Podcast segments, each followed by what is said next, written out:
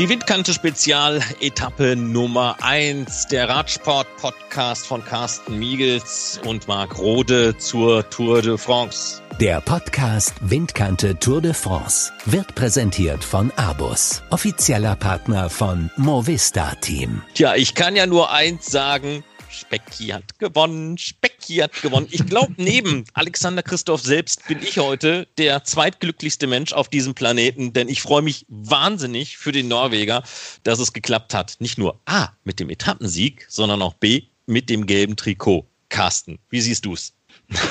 Marc, ich hatte während der Übertragung sofort an dich gedacht und dachte, ach guck an, Specki gewinnt, also Alexander Christoph bei allem Respekt und darüber wirst du dich wahrscheinlich am meisten freuen, oder? Nee, hat er klasse gemacht, fand ich großartig diesen Sieg, den nächsten Tour de France Etappensieg. Er war ja der letzte Norweger, der 2018 in Paris eine Tour de France Etappe gewonnen hat und jetzt gewinnt er den Auftakt der Tour und dazu holt er sich dann noch das gelbe Trikot grandios. Glückwunsch, kann ich nur sagen. Und äh, das hat er einfach klasse gemacht. Ja, aber mal der Reihe nach, denn ähm, diese Tour de France, die steht ja unter ja, dem Corona-Stern, wenn man es mal so sagen möchte. Ähm, der Süden Frankreichs, wir haben ja schon in der ersten Spezialausgabe darüber gesprochen, als rote Zone deklariert innerhalb Frankreichs äh, über 7000 Neuinfektionen in Frankreich und das bedroht natürlich auch die Tour de France. Ähm, wir haben mal Ralf Denk dazu befragt, wie er das denn hier auch mit diesem Hygieneprotokoll sieht. Also primär bin ich hier im Großen und Ganzen schon für das Sicherheitskonzept, das finde ich gut. Aber wir werden auch hier sehr, sehr viel getestet. Äh, man weiß, äh, dass die Tests nicht 100 Prozent funktionieren. Und äh, deswegen brauchen wir hier zumindest im Sport auf jeden Fall eine B-Probe, wie bei einer Dopingkontrolle oder wie bei einer Atem-Alkoholkontrolle im Verkehr. Und äh, die B-Probe ist jetzt installiert worden und äh, das lässt, lässt, mich schon äh, ein wenig ruhiger schlafen. Ja, wir waren selbst betroffen äh, mit einem äh, falsch positiven Test äh, letzte Woche beim Rennen in der Bretagne. Und in den Nachtests hat sich dann herausgestellt, dass der Rennfahrer gar kein Corona hat.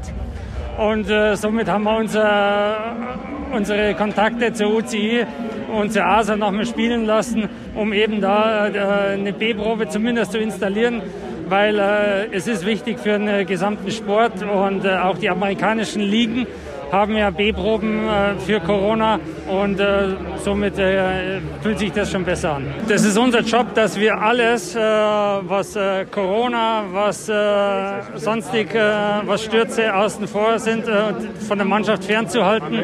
Ich glaube, das ist uns bis jetzt ganz gut gelungen.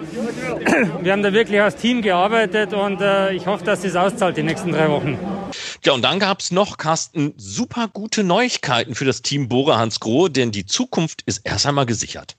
Ja, da sind sie glücklich drüber. Das hat auch Ralf Denk gesagt, dass die Sponsoren ihre Verträge verlängert haben mit der Mannschaft. Also da hat man auf der einen Seite ein, eine Wahnsinnssicherheit für die nächsten paar Jahre. Das finde ich großartig. Ich finde es auch toll, wenn gerade vor dem Start der Tour de France solche Mitteilungen immer wieder propagiert werden, wenn es Pressemitteilungen gibt, in denen das verkündet wird. Finde ich klasse. Glückwunsch an Ralf Denk und sein Team. Glückwunsch auch an die Rennfahrer, an die Physiotherapeuten, an die Mechaniker, denn damit sind die Arbeitsplätze für diese Personen für die nächsten Jahre erst einmal gesichert. Tja, und auch da wollen wir mal ganz kurz reinhören, was Ralf Denk zu sagen hat. Vielen Dank an die Hauptsponsoren Bora und Hans Grohe, dass sie ihr Engagement bis Ende 24 verlängern bei uns.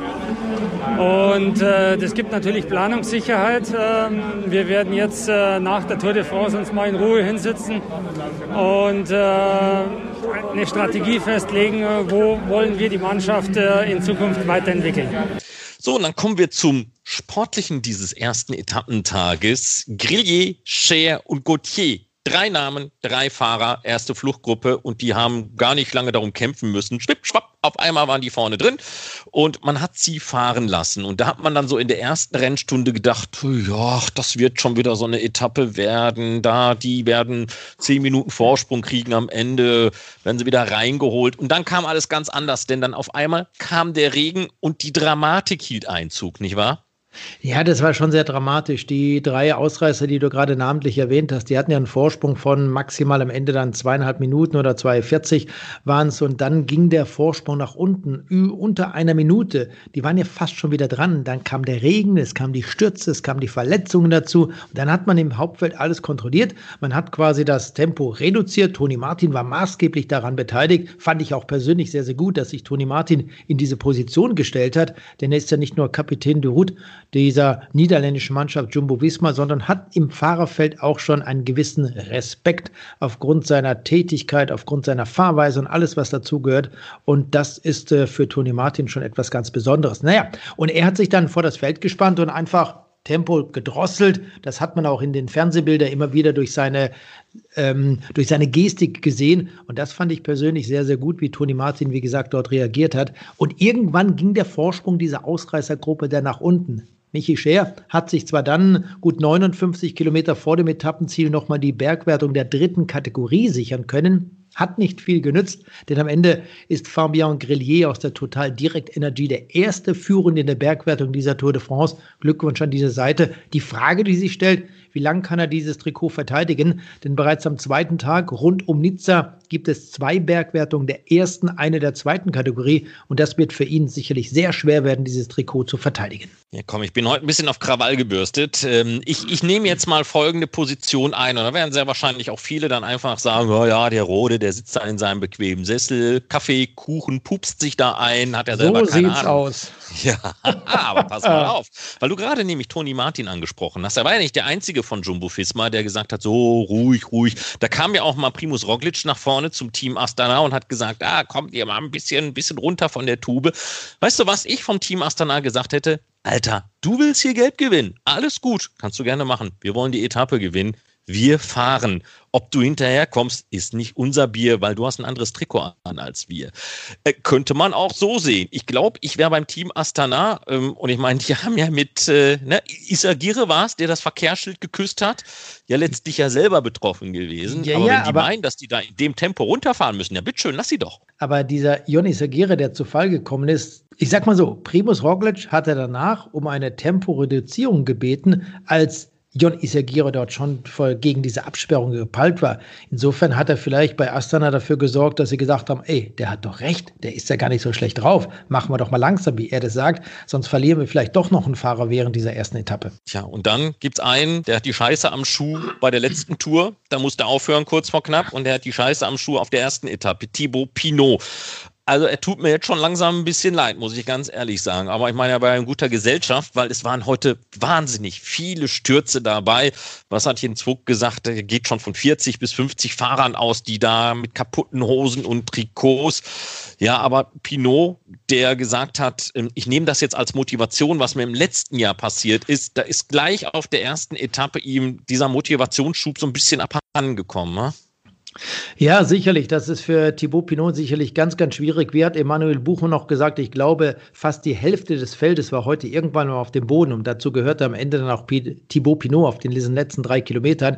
Ich weiß nicht, welche Verletzungen er davon getragen hat. Sah nicht so aus, als seien es ernstzunehmende Verletzungen, dass er die Tour vielleicht irgendwann in den nächsten Tagen verlassen muss. Aber scheißegal.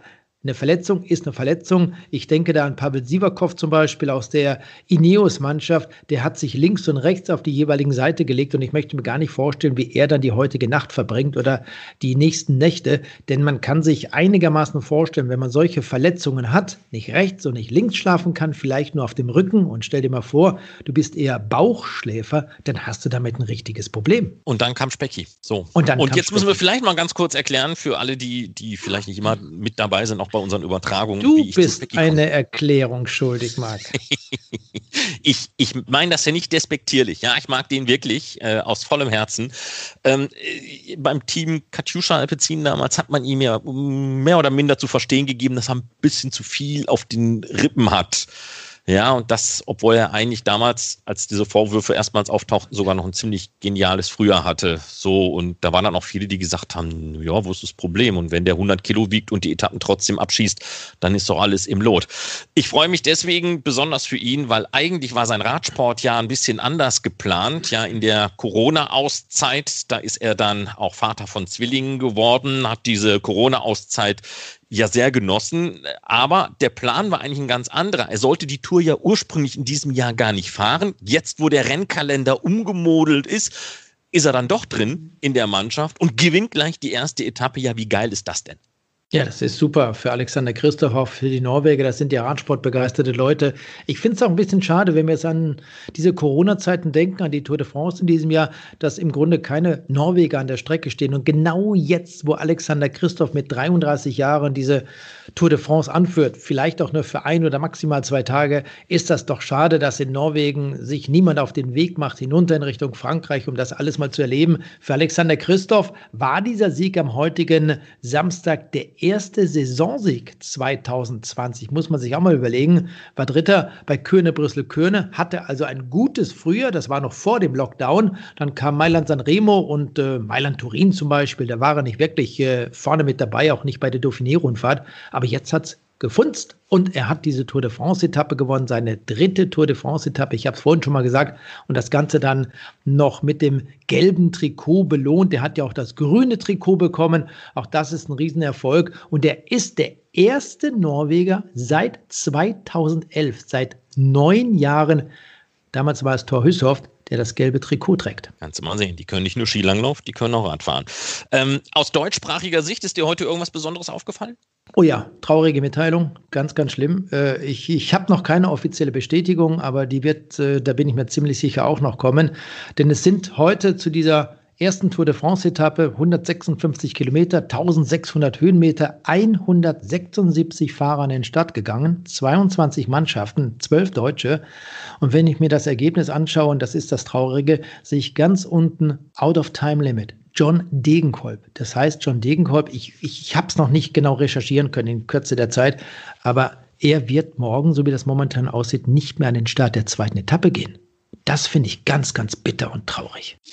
Gut, dann lass uns mal auf die äh, Sonderwertung schauen für die Herren, die dann morgen an den Start gehen, beziehungsweise heute, je nachdem, wann Sie das hören, zumindest mal auf der zweiten Etappe, dann sind wir auf der sicheren Seite. Also in Gelb haben wir gesagt, Alexander Christoph. Und dann war ja heute lange Zeit, zumindest mal bei euch im Kommentar, unklar, wer trägt denn morgen das Bergtrikot?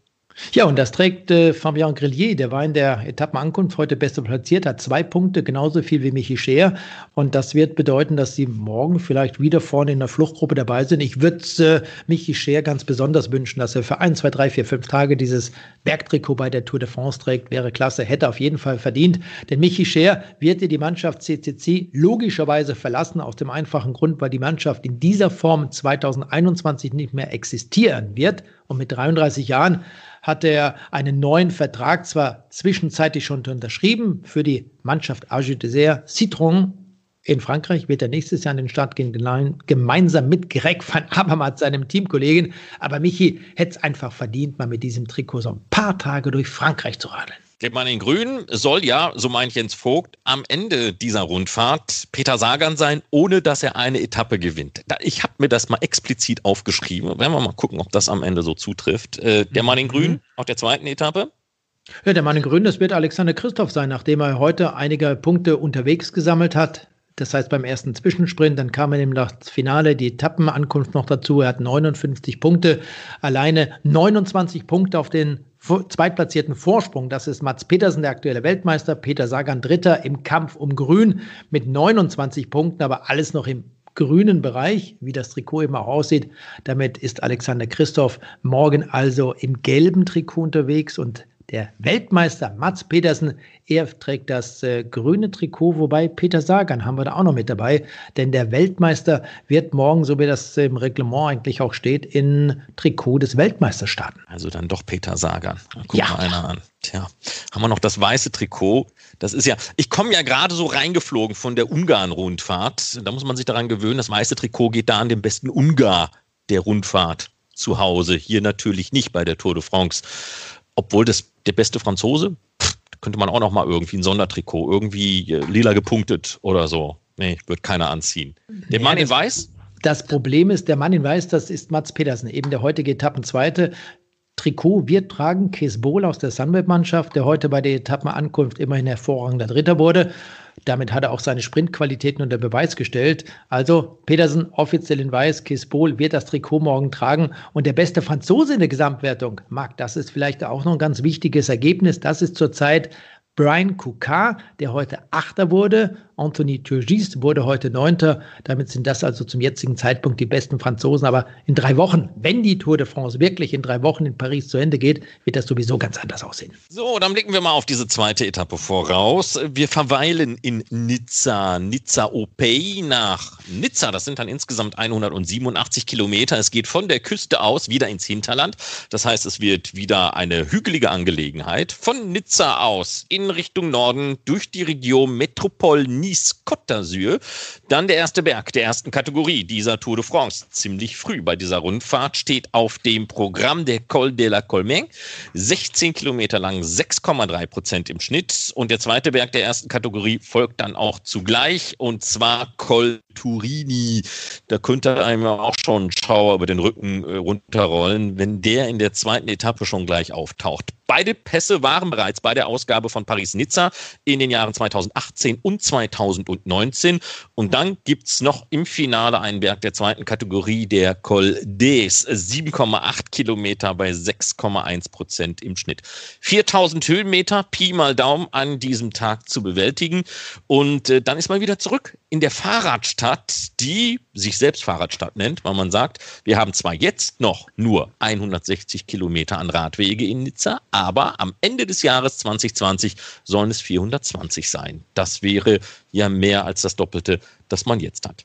Liegt dir noch was auf dem Herzen? Nein, ich wollte nur sagen, ich finde Nizza übrigens eine wirklich wunderschöne Stadt. Ich war da jetzt schon einige Male und äh, finde es klasse, was man dort in den letzten Jahren alles äh, gemacht hat, was man umgebaut hat. Nicht nur die Straßenbahn, auch die Fahrradwege, vor allem an der Promenade des Anglais. Das ist schon schön und ich habe ja heute während der Übertragung von Eurosport auch immer auf den Blumenmarkt in Nizza in der Altstadt von Nizza hingewiesen. Ich finde es da einfach wirklich traumhaft schön und wir werden morgen, und darauf freue ich mich besonders, ich hoffe, dass das Wetter uns da keinen Strich durch die Rechnung macht, auf das Hinterland von Nizza. Und dort werden wir ja auch am Montag sein, wenn es dann in Richtung Sisteron geht.